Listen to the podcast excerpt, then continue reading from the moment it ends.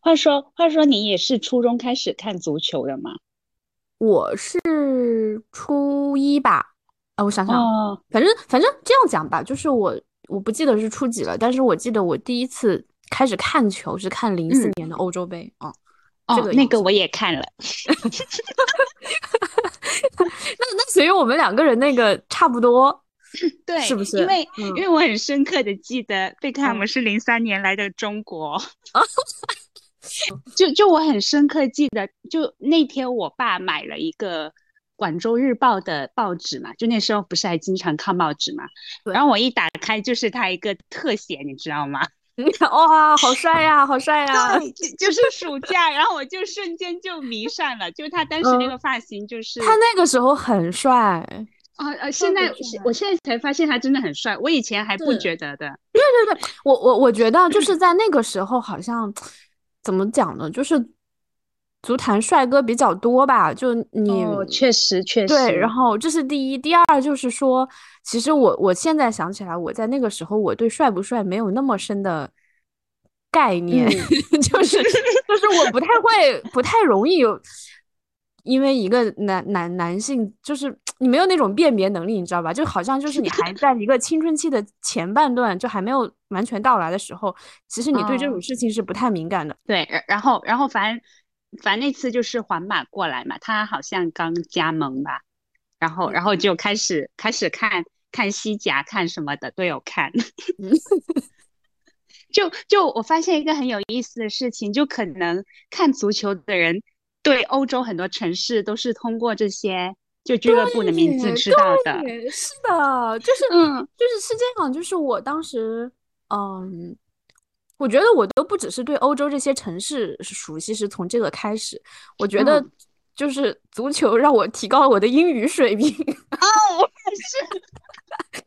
因哎为我小学的时候我是在那个乡下的小学念，我没有学过英语，然后我们那里就是县城的小孩子，他们是小学开始学英语的。就虽然我们本身是一个很落后的县城，但在我们县城内部都有这样的鄙视链。然后我初一第一次考英语的时候，一百分嗯满分嘛，我是六十五分，就哦友邦惊诧呀！就我作为一个优秀的学生，我怎么可以英语只有六十五分呢？然后那个时候确实就是跟大家差距有点大嘛。然后后来开始，嗯正好我记得当时好像我们当时那个人教版还是啥啥玩意儿，就那个教材里面，它最后有嗯两个单元，就那两个单元不是必学的，就不在考纲里面。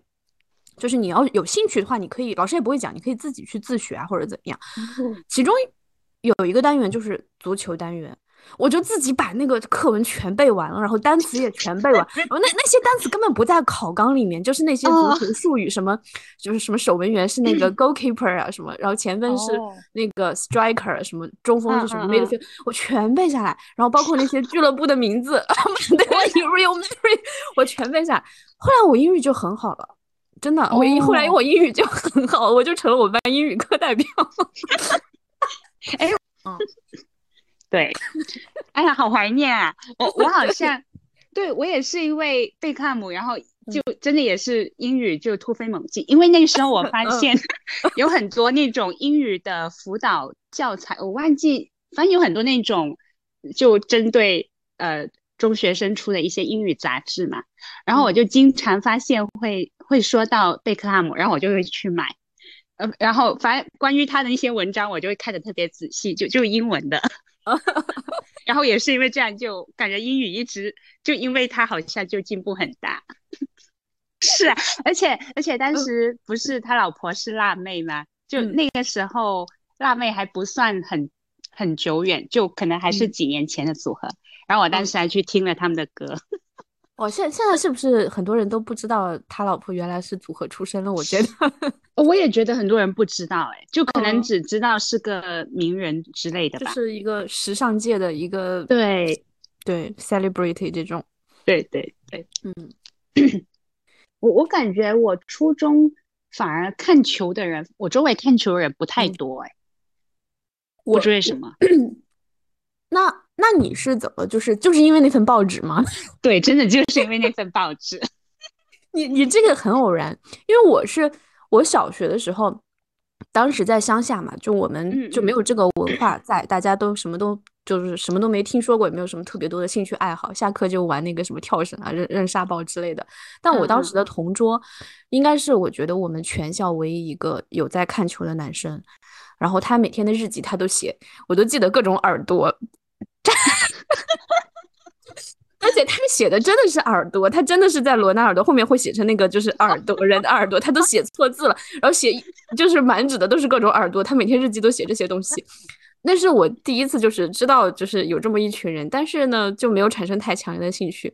对，后来到初中的时候，是因为我们班的我当时那个好朋友的圈子，我们当时有一个小的。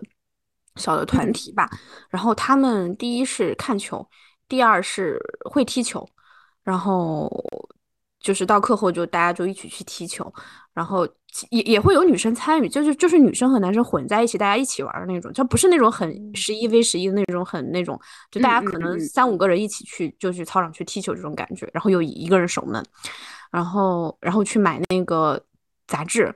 还有看那个什么天下足球，然后买买那个球衣什么的，然后回来，嗯，哦，嗯，哦，真的不行，我我发现我这几天我的 B 站、小红书跟视频号已经大数据都全给我推送它，我觉得我要开始控制了，不然我很快厌烦。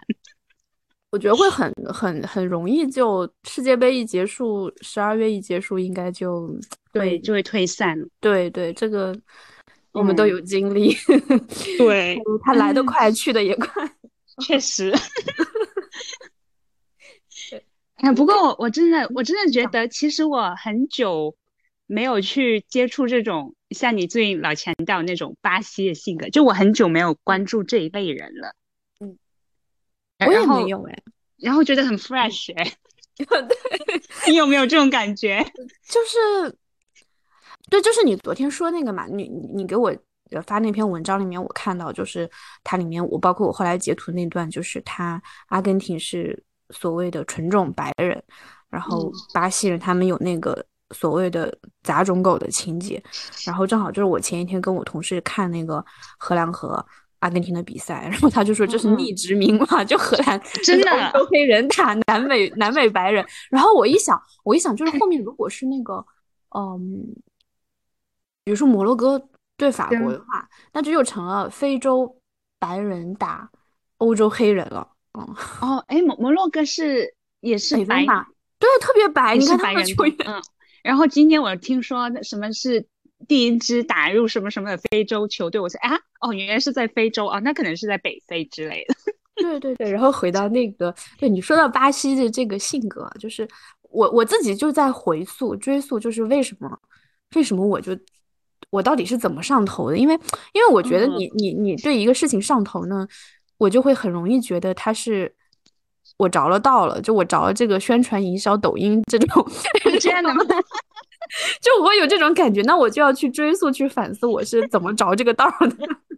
然后，我之前都是逆反的心理的耶。对，就一般，一般人家给我推什么，我很快就厌倦，然后我就要屏蔽。对对，然后天天热搜上热搜的，我就会翻白眼。对，然后这次我就很可悲的跟热搜热搜高度同频了。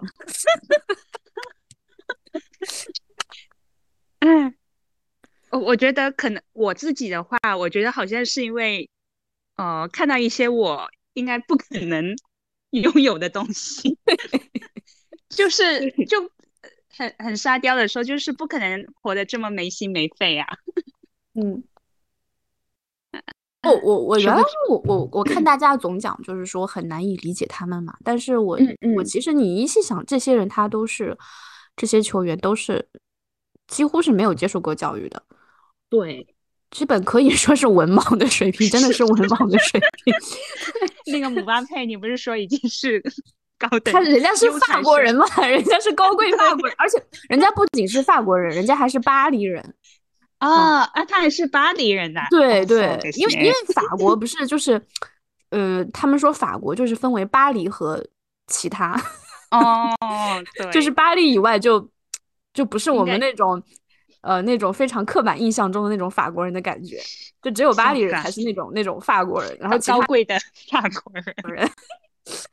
对我，我经常讲法语，就感觉还是比较那种 decent 是吗？嗯，是吧？是的，就也有点像那种伦敦的一些，就反正就有那种那种神态吧。嗯，你其实我因为我觉得这个小孩就是那种他他他，我不知道你看他那个一点点一点点年龄的时候那个采访没，就是就是特别小，应该就感觉最多十岁吧，我觉得撑死了十岁，因为外国人都长得很着急嘛。我看过你的文字，对，就是他那个采访，他那么点点年龄他就开始说。纵观世界足坛，最优秀的运动员都是阿拉伯籍的或阿拉伯裔的或者非裔的，除了巴拉巴拉巴拉和巴拉巴拉，剩下都是。哎，他他怎么得出这个结论的？他可能真的纵观世界足坛。哦，哎，我怎么我感觉我都不认识阿拉伯裔的？我也不知道他怎么得出这个结论的。然后我就想，这个小孩，我靠，这个年龄就已经有了这样的视野啊，好好老成啊！就我觉得对南美。呃，倒也不是说一点概念都没有吧。南美反正在在在大陆的话，它还是有一个有有那样一套的东西概念语言放在那里，就是马尔克斯啊。你要硬说的话，我觉得马尔克斯更靠一些。博尔赫斯写那些东西跟内马尔完全挂不上关系，完全没有关系，好不好？博尔赫斯是一个很，你要硬说的话，可能是卡卡那种。对对对吧？对吧？然后还有还有，我想到南美还有聂聂鲁达，聂鲁达是，我印象中感觉他们都是说西语的，是吧？对。就其实你昨天发那篇文章里面，他也有提到，整个南美除了巴西，大家都讲西语嘛，所以巴西是个异类。嗯，哇，好神奇啊！而且它又很大。嗯，对，它面积又很大。其实我对巴西的一些印象，就是因为。因为我们专业就建筑的话，巴西还是有有几个大师的，就很有名的建筑大师，所所以有一点点印象。那很神奇，啊就是在这样一个国家出，因为我觉得建筑师建筑好像也是一个，对吧？欧美人垄断的一个东西领域。对对。嗯，我一下子还想不起那个大师名字，真的糟糕。快点，快点！我想再 diss 一下，我说中国这么强，好像也应该也没有什么国际啊，贝聿铭也不算中国的这种。有啊，有一个所谓大师就叫王树嘛。嗯，你你知道吗？我不知道。哦，你知道是吧？啊，你不知道？我不知道 他他他的作品呢？他的作品呢？代表作品呢？他他有哎，就是中国美术学院就哎，这就是那个象。象山那个吗？象山校区那个。对对对啊，对。然后然后宁波宁波博物馆什么，反正他呃他拿过那个普利茨克奖，所以就是啊是在国外是呃国际上是蛮蛮得到承认的。我感觉国内大家说的话就是贝聿铭啊，对，但他是华裔，对对，他是华裔。但说起来，他的那几个建筑我还都去过。一个是那个香山，还有是那个苏博，还有那个就是那个那个那个卢浮宫那个金字塔。对对对，晚香山饭店你都去过？对对，你北京嘛？嗯，可以可以。对，到此一游。扯远了。就他不要嗯。对，其实 其实就是，其实就是阿根廷的，好像一直存在感就很强。然后你像那个就是呃什么呃，就是那个 Don't Cry My Argentina，然后包括那个，哎，真的哦，你这么一说就觉得对吧？就很对吧？对，因为嗯，对。因为阿根廷队一直不都是那种悲情气质的嘛？就虽然他跟这首歌没啥关系啊，但我总是把这两件事联系在一起。我觉得这首歌导致了他们的悲情，我有这么一个迷信的联想。嗯，有有，然后经常看到梅西落泪还是啥？所以所以他们，嗯，对对对对，所以所以为什么说我我早期我其实没有什么主队，然后但是可能。比较如果有比赛的话，就基本上我会希望阿根廷赢，就跟他们这种悲情的传说对一致。然后再加上他们，他们早期那些球员都是长头发比较多。阿根廷他那个长头发最好看的是，就是很他是跟马马拉多纳同，因为马拉多纳也是长头发，但是马拉多纳显然不好看。对，但跟跟马拉多纳同期的那个风叫名字就你听啊，这个这个这个外号就很牛逼，叫风之子。哎，这个风风之子我有印象，对，卡基尼亚叫啥？卡基尼亚。哎为什么我我对这个名字又没印象？可能是因为风之子，我是我对这个人呢，就是说，因为嗯他叫风之子，我才去看他长什么样。我不是因为他知道他长什么样我才喜欢他，我是因为名字我就决定我此刻要喜欢他了。哦，好神奇啊！哎，你有没有觉得我们这期的主题特别的女球迷刻板印象，完全不聊球，都是这种。就那帮人就可以说，看他们果然不懂球。确实确实对，那又怎样？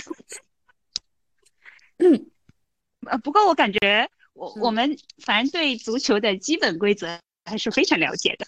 没有那么难，我不知道为什么，就是现在有些男的一一一怎么着，就是说开始就跟个老师突然拿出个条开始考你一样，就是在嗯嗯嗯所有场合他们都要问这个问题，就是你知道什么叫越位吗？这个我初一就知道了，好吗？但是我就不知道裁判是怎么判越位的，这是真的。嗯，对我我也觉得很神奇，因为裁判他怎么可能？要是换我，我觉得我就看看不到了，那个太快了。，对，嗯，对啊就每次看到我都觉得很离奇。我也觉得，嗯，对，嗯现在他们有那个系统的话就会好一点，但是以前没有，我就不知道怎么去看。是啊，哎，真的离 谱。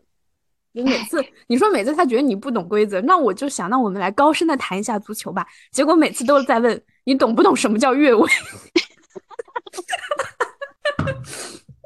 然后当时不是现最火不就是嗯梅西和 C 罗嘛？然后梅西和 C 罗相当于是我我 C 罗要更早一点，C 罗在我记得在初中的时候，我那会儿看对他就开始他那届对我欧洲杯，一一个是他，一个是鲁尼吧，就是那个零二年哦对对对个人。哦，我我当时这两个人嗯都很讨厌，是因为什么呢？因为鲁尼的出现让我觉得威胁到了菲克汉姆。你你说到这个，我就要讲一个经典的新闻，就是我当时在看，嗯我每天都守着中央舞台那个天那个叫什么豪门盛宴那个节目看嘛，啊啊 然后对，就是那个特别高特别壮那个张姓张那个男主持主持的，然后啊！嗯对，然后呢，他们不就会直播很多现场的采访嘛？嗯当时那届英国就是鲁尼踢的特别好，然后鲁尼当年应该只有十八岁吧，十八岁，对然后他就成了一个国民英雄一样的人物。然后当时那个记者就在街上采访一群穿着红衣服的那个英国球迷啊，英英格兰球迷啊，要要整啊啊。英格兰球迷 对，然后采访他们说你们心中最最佳的那个球球员是什么？然后所有人都是鲁尼鲁尼鲁尼，然后出来一个人冲出来说戴克戴克，就只有一个人，但是他很激动，他是最激动的。哦，好惨！好像那一届反正小贝的状态也不好嘛，我记得嗯他好像是有罚丢那个点球的。对对对，有的有的，嗯就我我那个也是我第一次看看他们踢球嘛，所以就哦有那么一个第一印象。嗯后来才知道小贝原来是罚当时一个大师。哦，我嗯我是我是当时的感觉就跟你前两天的感感觉应该很像，因为我因为我是那么认真的第一次看这种国际 赛事，然后他就死的这么惨，就觉得他很委屈啊。且就是昨天晚上我我我其实我又熬夜看了两场比赛，前一场没哦认真看，因为葡萄牙对摩洛哥没有什么我关心的主要是人，对吧？嗯我就我就基本就是在那儿就是在那里，嗯，就无所事事的看，也没太注意。但是第二场就是嗯法国对英格兰那场，我就很认真的看了，就就没有再玩手机啊什么的。然后当嗯时英国他是有两次罚球机会的，而且都是罚点球哦。哦，是任任任意球就不说了，然后有两次嗯罚点球的机会，然后两次都是他们那个队长就是凯恩来罚，第一次他就进了，第二嗯次呢他就没进，就是其实他第二球他进了的话，他们就可可能就要打加时了，就要打加时了，因为最后比分是哦二比一嘛，他就差一个哦球嘛。天呐！然后这两个球罚球的时候，镜头就都给到了小贝。那个解说啊哦，小他在他在现场的，然后那个解说就说，他那个解说嗯就说，这个镜头我们都很懂他是什么意思。他的意思就是，如果他在，就是他罚了。啊，对，就想到了一些回忆吧。嗯，对，我就记记得，反正我当时迷上小贝之后，我是把他前几年那些球赛都的经典镜头都看了嘛，就小就当当嗯时有些的资源。嗯。然后，然后我我一直都对他在曼联那个，他是直接从那个中场就踢了一个所谓的明月弯刀还是啥的，哎，对对，圆月弯刀，嗯，对，圆月弯刀。哦，反正那个球还确实还蛮漂亮，很漂亮，很漂亮。然后加上他那时候真的很帅，是，就是当时怎么说呢？就对我来说有一点，尤其是我这种。呃，非深度球迷来说，我就会觉得有点他的外表有点掩盖掉他的实力。就你一直觉得他就是帅，但你后来发现其实他的技术很好。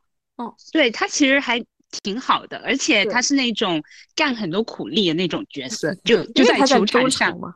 对对对，对，就不是那种出风头的。就是我是后来看了一下阿根廷比赛，我发现他和我记忆中那种悲情的形象不太一样。就我发现他们其实踢的挺强悍的，很 dirty。然后，而且而且其实你像那场他跟荷兰那场，就大家普遍感觉就是判罚很很偏向他们嘛。对，就是荷荷兰应该，唉，其实。某种程度上，我觉得那场的裁判是对胜负是有影响的。如果你你你轻微的有一些多多少少的或松或紧，那是难免的嘛。毕竟这里面本来就有人的因素。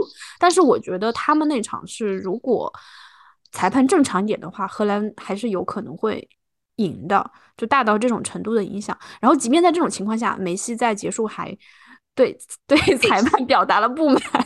嗯嗯嗯。对，所以我就想啊，他们他们也不悲情，他们还挺幸运的，我觉得 挺 lucky 的。是的，嗯，哎，因为他们是他们也是最后被荷兰掰平的吧？是吗？嗯，他是在那个就加时的时候，伤停补时的那个两分钟，呃，不，十秒钟的时候，就是阿根廷啊。我为什么就觉得这届阿根廷他？他，你你可以犯规，但是他的所有犯规都是不必要的犯规。他他的一次犯规是直接那个在 相当于还偏后场的位置，这种情况下，他一脚把球踢，他把一脚把球踢到了那个替补席，踢到了荷兰队的替补席。哦，那个我看了，就差点要群殴了嘛。对，这个就完全没必要。你你在干什么呢？对吧？这个这个这个位置，你的后后半场你也不危险，是不是？然后第二次他是在当时因为。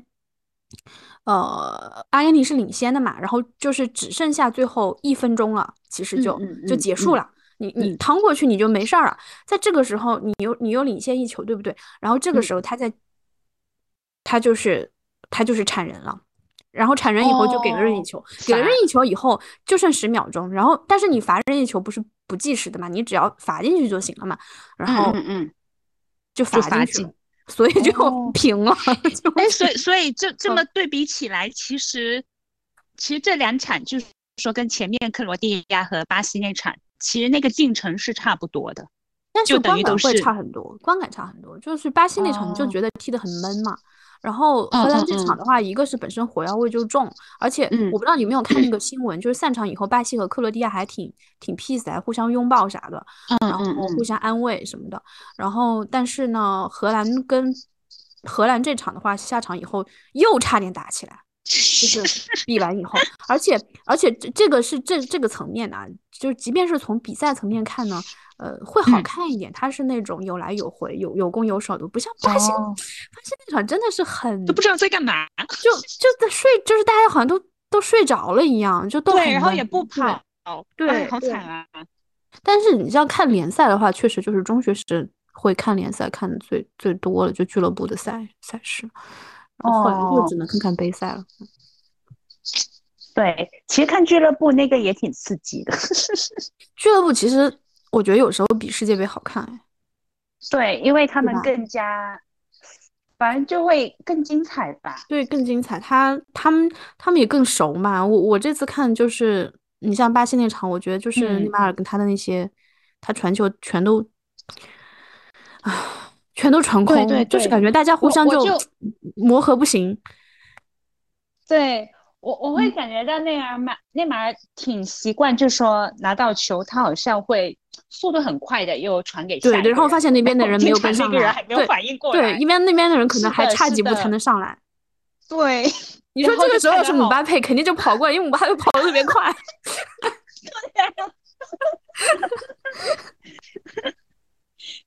哎呀，看来我也得去看一下古总的比赛了，不然找不到他的黑点。不过。我感觉足球这个这个商业化程度，就我是到现在才意识到，它真的商业化好高啊！以前我是没有那种感觉的。我我以前只是听说他们什么周薪多少多少，嗯呃，几百万英镑还是啥？就那时候看看说小贝啥，那时候是没有概念的。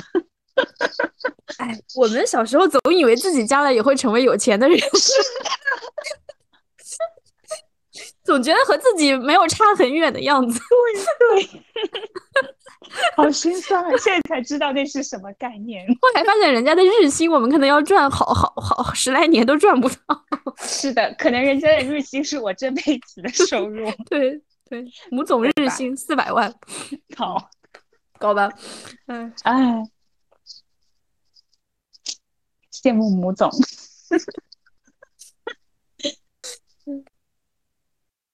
初中的时候是，我初中硬要说主队的话就是巴萨，硬要说的话，哦，嗯，但其实没有什么原因。我当时我没有那种，就是像你比如说你喜欢小贝，我当时其实没有这种程度的球星，不存在。哦，但可能会比较喜欢看小罗，小罗，对小罗。然后当时那个我我不知道你还记不记得埃埃托奥也在巴萨。呃，记得这个名字，完全不记得样子了。对，是不是也是什么三叉什么？他是喀就喀麦隆好像前阵子看新闻是在是在嗯竞争什么喀麦隆足协主席。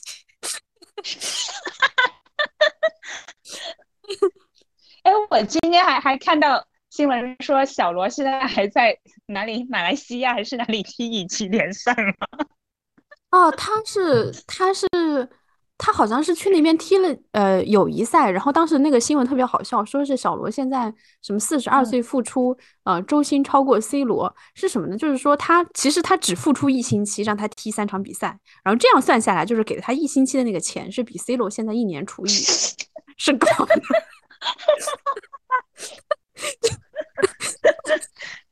然后当时就是喜欢小罗，然后我觉得还有一个原因是因为小罗，小罗特别面善，我一直觉得小罗好像个大妈，就是他场上他总是笑的，他每给到一个镜头都是在笑的，而且他的嘴唇的形状也很有特色，可能。对 你你看到他，你就会觉得这个人很 nice，就是一个很善良的人。对，虽然对吧，场外新闻是有点反差了。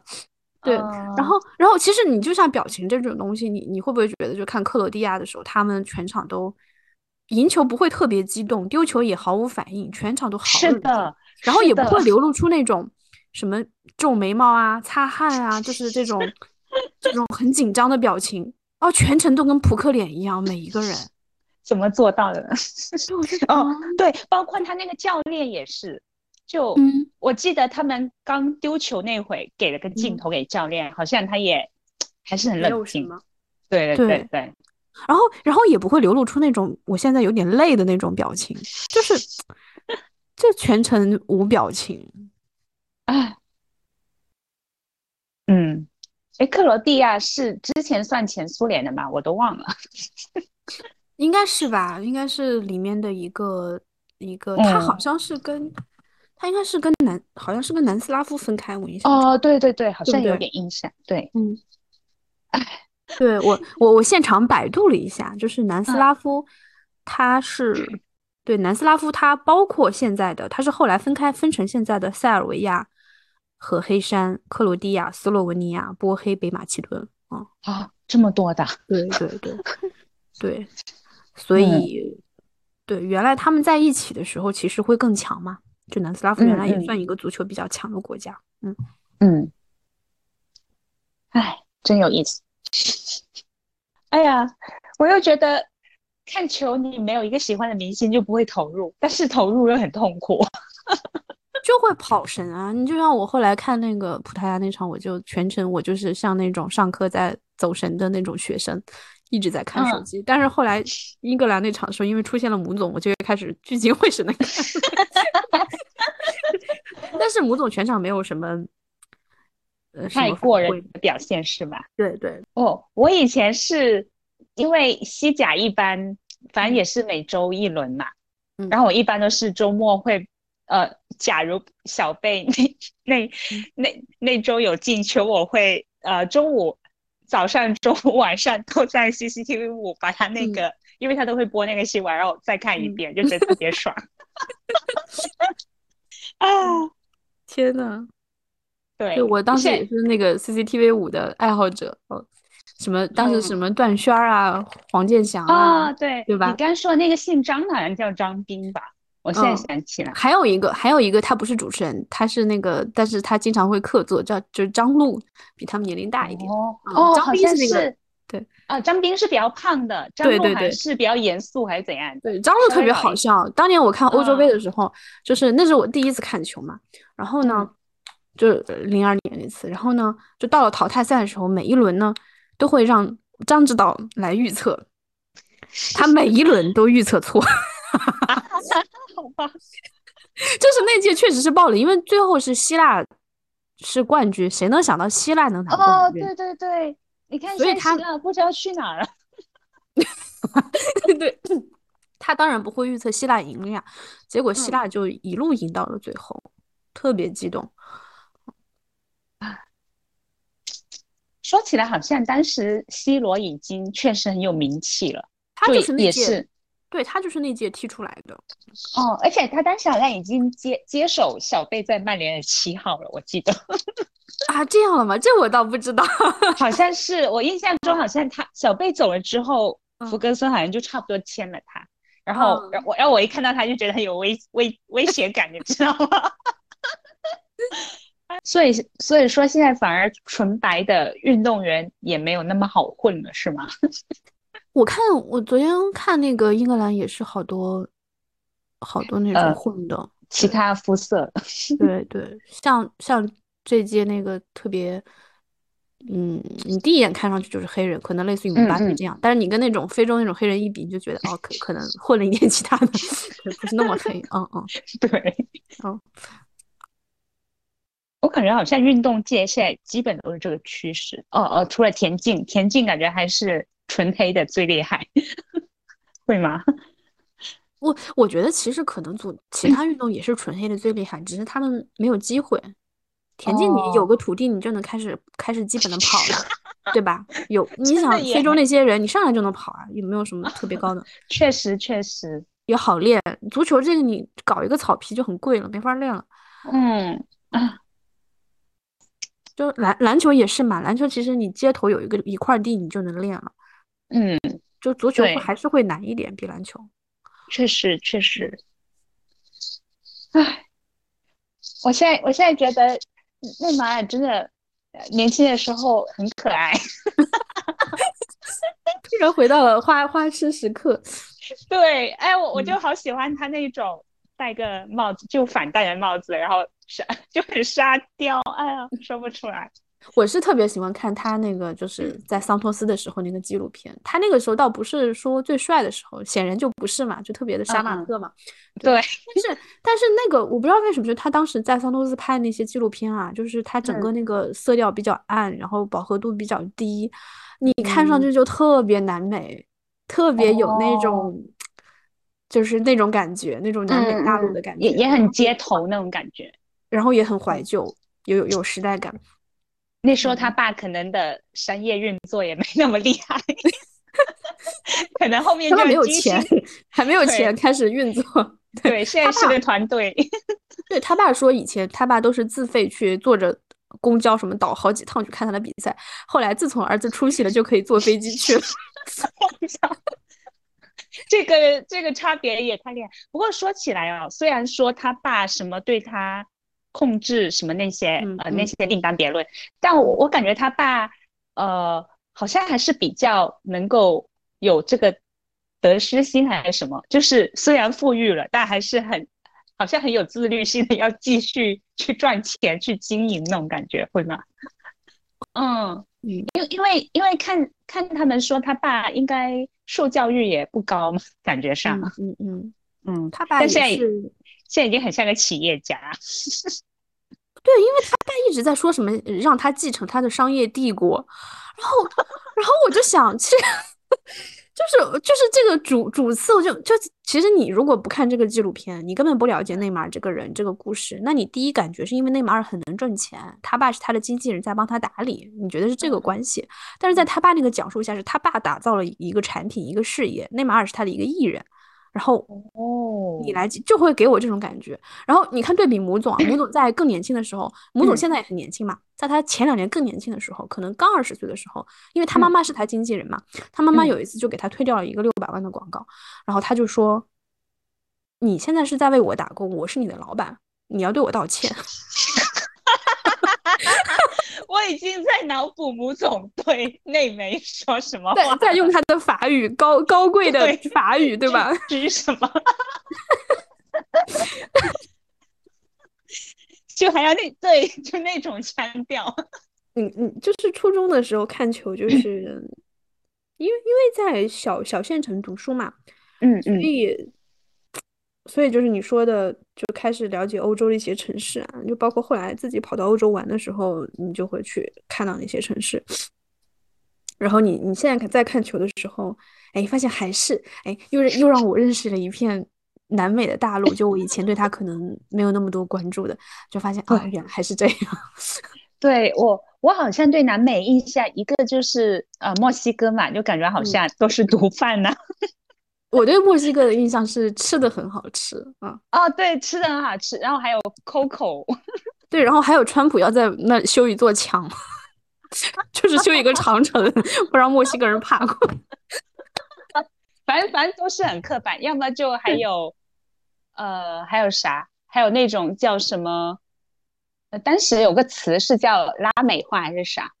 嗯嗯嗯嗯嗯，我忘记了，反正反正就他们都是集中，可能只发展首都的一两个经济，然后其他地方是贫民窟那种感觉。嗯啊，好神奇哦！哦反呃反正我看《百年孤独》的时候，我是我我没看完那本书，我是看了一半，我我还是有点 get 不到他的。它的魅力。那但是你没有现在，你现在在看球的时候，你没有觉得就完美融合在一起了吗？啊，是啊，是啊，现在我已经能够理解。你应该就是你把就是内马尔家的那张图关系图画出来以后，你就理解了《百年孤独》，你就发现他家这个关系比《百年孤独》还难，还要复杂。对，而且名字都一样，他叫内马尔，他爸叫内马尔，他第一个女朋友叫布鲁娜，第二个女朋友还叫布鲁娜。真的，真的，我现在已经 get 到了。然后也是，反正就一大家子。对，哎 呀，太神奇了。嗯，那我到时候努力把那本书看完吧。对，然后其实其实那个《霍乱时的时期的爱情》也是，就可能很多人看《霍乱时期爱情》的时候，你你作为一个东亚人，你一上来也是。有有文化冲击吧？我觉得对那种那种感情模式，你就觉得怎么可怎么可能有很很多无法理解的地方。但但我对霍乱时期爱情可能还是太讨厌那个男主了。但是你现在一看，他不就是典型的巴西人的感觉吗？哦，确实，而且也是那种普还是普信男。对对对，就其实他。他，哎，你你看前半段确实很很恶心，我真的觉得好多地方写的很恶心。对，而且包括他最后，他不是还跟那个很小的那个小女孩吗？那段是最最恶心，那个是娈童了吗？对，那个。但你看到最后那段，他结局的时候还是会很震撼吧，我觉得。哎，我有点忘了，结局就是哦，是他们一起了，是吗？对对，他们在，他们都已经很老很老了。哦，对那个。啊，我是另外一种程度的震撼，我就想，对吧？就 shock shock shock 到了，对，居然居然居然升华了，嗯，就就是一种让我有点恶心的那种震撼吧，嗯，对。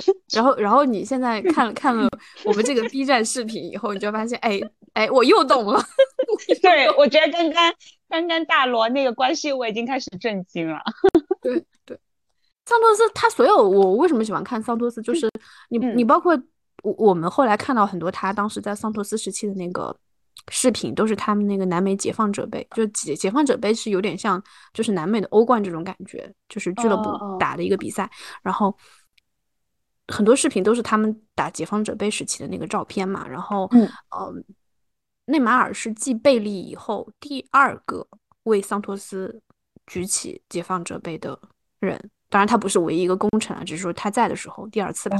然后，所以，然后，然后我就看他们就是获得胜利以后那个游行啊什么的那种快乐采访，真的很就是狂欢节的感觉，太有感染力了。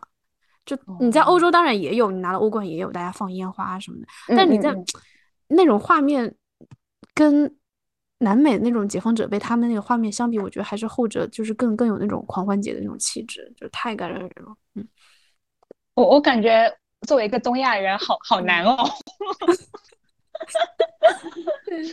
可能只能做到小幅度摆动。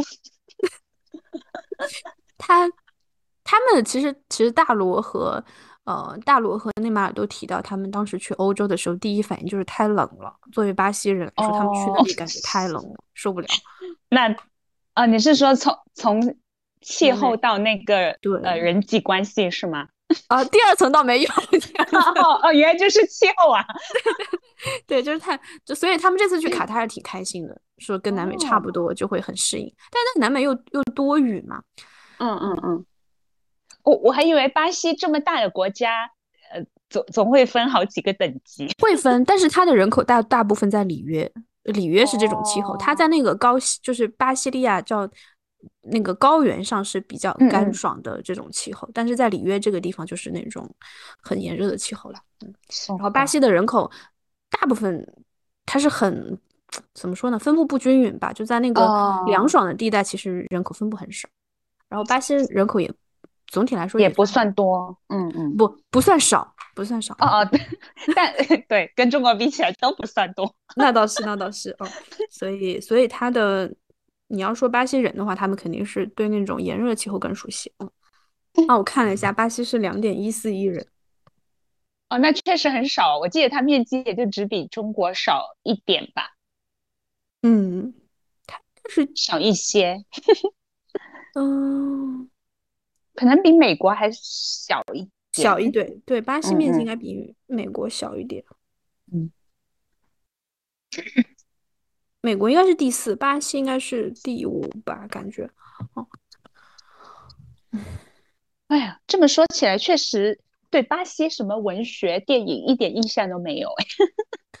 只有狂欢节，就之前看那种，它都是那种美国化了的那种，比如说看那个叫什么《里约大冒险》那个动画片，哦，它其实都是美国人拍的。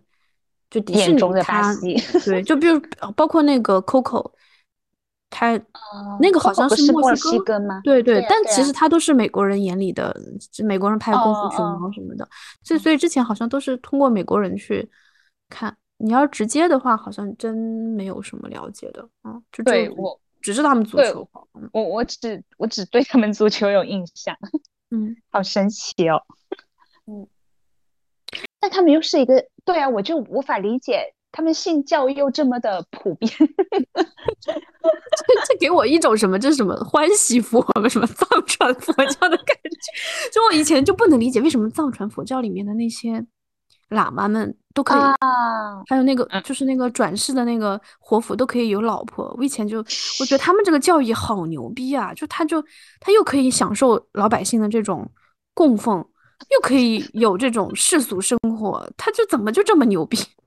就是可能是发明这个宗教的人特别特别会会弄，对，他就想的很很周到，是吧？对，嗯。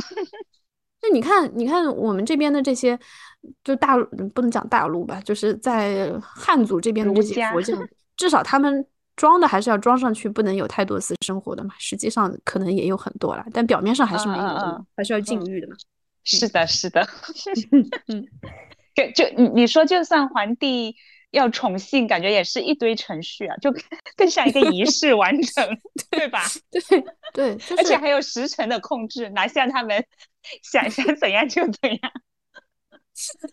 但他们确实，巴西确实宗教文化很浓，真的，就每一个球员他上下场都在画那个十字，注意到对。然后，然后包括这次内马尔他发发发了那个文章，就是告别世界杯以后，就那些那些巴西民宿，就什么卡卡大小罗不都来安慰他嘛？每个人都是说什么什么上帝，什么上帝。我我我就想到你那句话，可能他们也只只会讲上帝 啊，真的哦，我也看到了卡卡回复他什么什么上上帝什么什么鬼。卡卡的这个信仰已经成了他的人设的一部分了，就是他们现在不都是磕那个卡佩罗嘛？然后卡佩罗的话，那个磕点就是在于。呃，美西，呃，不是美西，那个 C 罗是个疯子，然后卡卡是一个圣子，因为卡卡是特别虔诚的。卡卡宣称他是婚前他是一个一个一个处男的，实际上咱就不知道啊。但他是他说他婚前他不接受有性行为的，所以卡卡跟这个 这个信教信仰已经这个形象在了一起，对，绑架无法分开。为什么 C 罗有时候觉得 C 罗也挺惨的，怎么就？他那个 CP 最好笑的地方在于什么？就是 C 罗一直在跟上帝在争争夺卡卡心中的位置，一直想玷污卡卡的身子是吗？对，C 罗就觉得我我难道不是上帝吗？哎，我我记得你之前还说要约我聊人科的，哎，我对他不感兴趣了，咱们我也是，我也是。哎，自从 自从见识到了内内马尔内马尔疯癫，我现在感觉我我的口味开始变重了。就是其实你你不觉得任科他你一开始喜欢他的点跟内马尔有点重合的嘛？就他也是那种啊，有一点有一点，对他也是城中村嘛。嗯，但是嗯，你说，但就感觉任科会。每次都还是爱装吧，哎，也不能说装，就他会拿出一些正很很在正统上被认可的一些东西来跟大家说，比如说他会说某个哲学家的一些观点或什么的，但内马尔就 只有上帝。他是一直这样吗？还是说火了以后才这样？哎，因为我看的都是他火了之后的一些采访，嗯，然后他基本都会。分享，其实他也不是想装逼，他就会跟大家分享他最近在看的书或者电影或什么，但就会讲一些，呃，太过呃学术的人会承认的那些观点，我就觉得没有那么喜欢，就是有点无无聊，就是他被营销了，他上找到了，对，其实他还是被营销害的，就是看太多了，如果只是看过一两次，觉得还挺神秘的。我我觉得其实这个也是我们前面讲到的，就是你你作为一个东亚人，不管你有没有在这种所谓正统的学术教育里面，嗯，一步一步走过来，然后即便你是像任科这样走这种一个剑走偏锋的路子，他仍然是想得到这种认可，对对吧？他仍然不想说我是一个文盲，对对，但当然他也不是文盲啊，只是说他仍然是说我是一个有文化的人，对他其实就是想。就在我们这个社会，还是得有文化。就对对，可能你没有文凭，但是你也得有文化。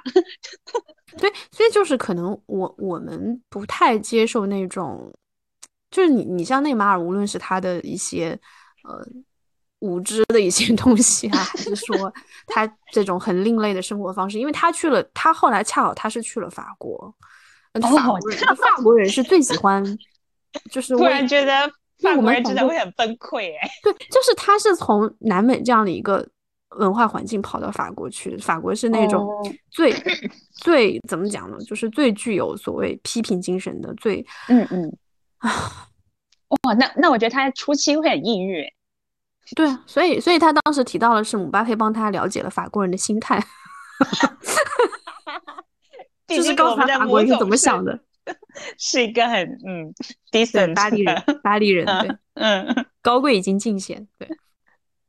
哎，这么说，他他跟内马尔这样有一点卖腐，其实已经让他那个叫什么屈屈尊那个词叫什么？屈呃纡尊降贵还是什么？对对对对，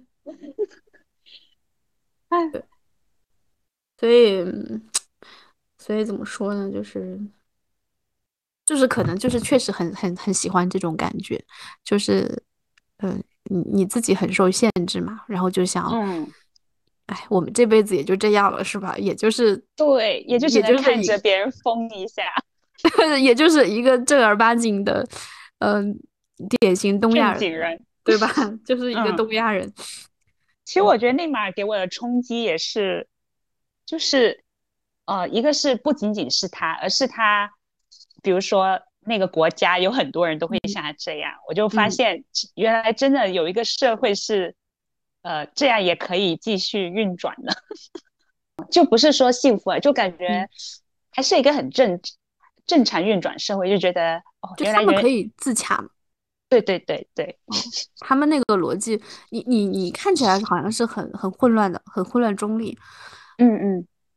但是他们自己定义起来，可能也是有他们那个是非的标准，然后有一些道德的东西，他们并不觉得自己是特别特别混乱，没有底线。他们可能有他们的上帝，只是他这个上帝怎么运作，我就觉得好像很灵活。这个上帝很灵活，走心，对，就是就是我跟你说的，我就你说小罗披了个假护照进监狱了，开始祈祷上帝，你上帝不是难道不应该告诉你不要犯罪吗？你可能他们的上帝从来就没叫他们不要犯罪。然后犯完罪，你等着上帝来救你。嗯，就是很灵活，只能说这个上帝。小罗这个新闻也真的很迷惑。哎呀，真的，我我感觉可能可能是看看完他们这些，再看回呃像雷人科之类的，就觉得已经觉得，对吧？嗯你喝了嗯烈酒以后再回来就不够反叛，是是的。不够反叛。看看过一段时间之后是什么感觉？我我现在讲真的，这这个可能跟我们之前录那期有点延续的东西，就是说嗯你对这种知识分子话语的一系列东西有点厌倦，就尤其是我们所有的这种艺术作品，它呃或者说文艺作品吧，它嗯、它其实都是男男性。因为他他大部嗯分这个行业里面，或者说这个领域里面，那个有话语权的人，然后奠定了主要理论基础的人都是男性嘛，所以嗯说我我对这一套东西都都是很厌倦，我就觉得做个文盲，我就不要不要看这些东西，我就感受快乐，对吧？就很 好，对嗯对，但是但是你会不会有进一步的迷惑？就是像呃呃，无论足球还是说像巴西还是内马尔这些，就他他们也是男性为主吧？对，也是男性，对，嗯嗯，就可能会有新一轮的迷惑，但是我还没有确切的想到这个问题是什么。嗯，他这个还有一个挺挺特别的地方，就是说，其实他大部分时间他踢球，他还是在欧洲踢，所嗯以你要如果是看他他个人身上有很南美的一部分，然后也然后他的大环境还是在这种欧洲，就是这种对吧？就是非常文明社会里面跟这这帮人在一起，然后又是嗯一个全都是男性，而且全全都是那种非常用我们话来说阳刚的男性。呃，对，就是，然后，哎，大体感觉其实欧洲的男的虽然也也也也这帮就是这帮背景男的男的明星，当然他们也很烂，然后南美这帮也很烂，但是不太一样，就是欧洲这帮他们会藏起来，就他还是会他还是会避讳还是会装的，对对对。但巴西这帮人就都是在采访里 直接讲都是在阳光阳光下直接发生。对，哎我我就很深的记得，我记得是初三的时候，嗯当时是小贝第一次被媒体报道出轨嘛，嗯嗯嗯嗯嗯，是确切的出轨，就还是跟某个秘书还是啥，然保姆后后来辣还是什么？好像嗯呃类似吧，然后好嗯像辣妹还原谅了他什么的。就就就我觉得，就像你说的，他就是还是一个流流程上还是必须掩盖、必须道歉什么的。就你像 C 罗，C 罗他 C 罗已经够很，我觉得已经算这里面比较没道德比较放底底线的人了。放荡对的，对，但即便是他，他跟那个他呃那个伊莲娜，就他比较早那个女朋友分手，就那段谈的时间还挺长的的时候，其实两边对这种分手的原因都比较的沉默。然后当时也是一些小报记者扒出来说 C 罗什么十二次出轨还是怎样，然后那个那个他那个女性就不就受不了了嘛？她说，那好像那个女生后来还发了一条微博还是怎样，说是呃不是微博啊，就是 ins 还是 Twitter 还是怎样，就说就说要要选择要要碰到一个忠诚的人就就内涵他嘛。但是两两边他可能我觉得他可能签了保密协议，哦，他可能哦就是不太能把这种事情拿上来讲。嗯，还是挺不一样的。对对对，但是你像巴西这帮球员都是公开讲的，嗯，不会觉得不能讲，直接采访。嗯，但但我是大开眼界。我 还有一个启发，就我在这个里面，就是还有一个启发，就是因为我我看内马尔采访，就是说你你一方面是我们作为观众，我们能够感受到这个快乐；，另外一方面，我觉得他自己会很强调这个东西。他当时有一个呃嗯采访里面，他说他说我们。要在快乐中用用到百分之百的努力。然后在另外一个采访里说，他说我每天都在想，要怎么样来保持这种快乐。就是他们是会把这个，就他不是说自然躺在那里我就很嗨，他是会要去调动自己的一些能力，去让自己保持在这个状态。所以我觉得这个也也也是给我的一个启发吧。就是当你当你你其实你去看他们的这种，无论是内马尔个人也好，还是说。啊，巴西那些球员也好，还是说巴西整个国家的也好，他们其实生活的状况并不好，嗯，都是贫民窟，然后贫困，然后战争、暴力，然后腐败，都是这种环境。但是，就可能就是一种启发吧。就当你怎样的时候，你是不是还是要自己去找一些能够快乐的办法吧？我觉得，我我在想，会不会跟。呃，比如说印度也有一些人是这样的呢，就又又又涉及到刻板印象了。嗯，我和印度很卷哎，其实，但但是印度是会怎么讲呢？就是就是你看巴西是混血，但是呢，嗯，就是大家都是混血，但印度其实它就人种分的很明，对，它不会通不会通婚，它那个上层会很卷。然后下层就是另外一说了，上层可能比华人卷的也不像上层。对对对对，我刚我刚刚想的就是说，他的那些所谓下层的人，可能就是有自己那一套自洽的逻辑。宗教嘛，就靠一些宗教，然后靠一些东西。对，这个这叫什么？逃避可耻，但是有用。就我们可能就活得有点太那什么了，需要一些这种东西吧。嗯，哎呀，越来越感觉到。对，就就就回到开始那个话题，就是我我为什么生气？就我本来找了一个为期只有一个月时间，可能来得快去的也快这种速效肤浅的快乐。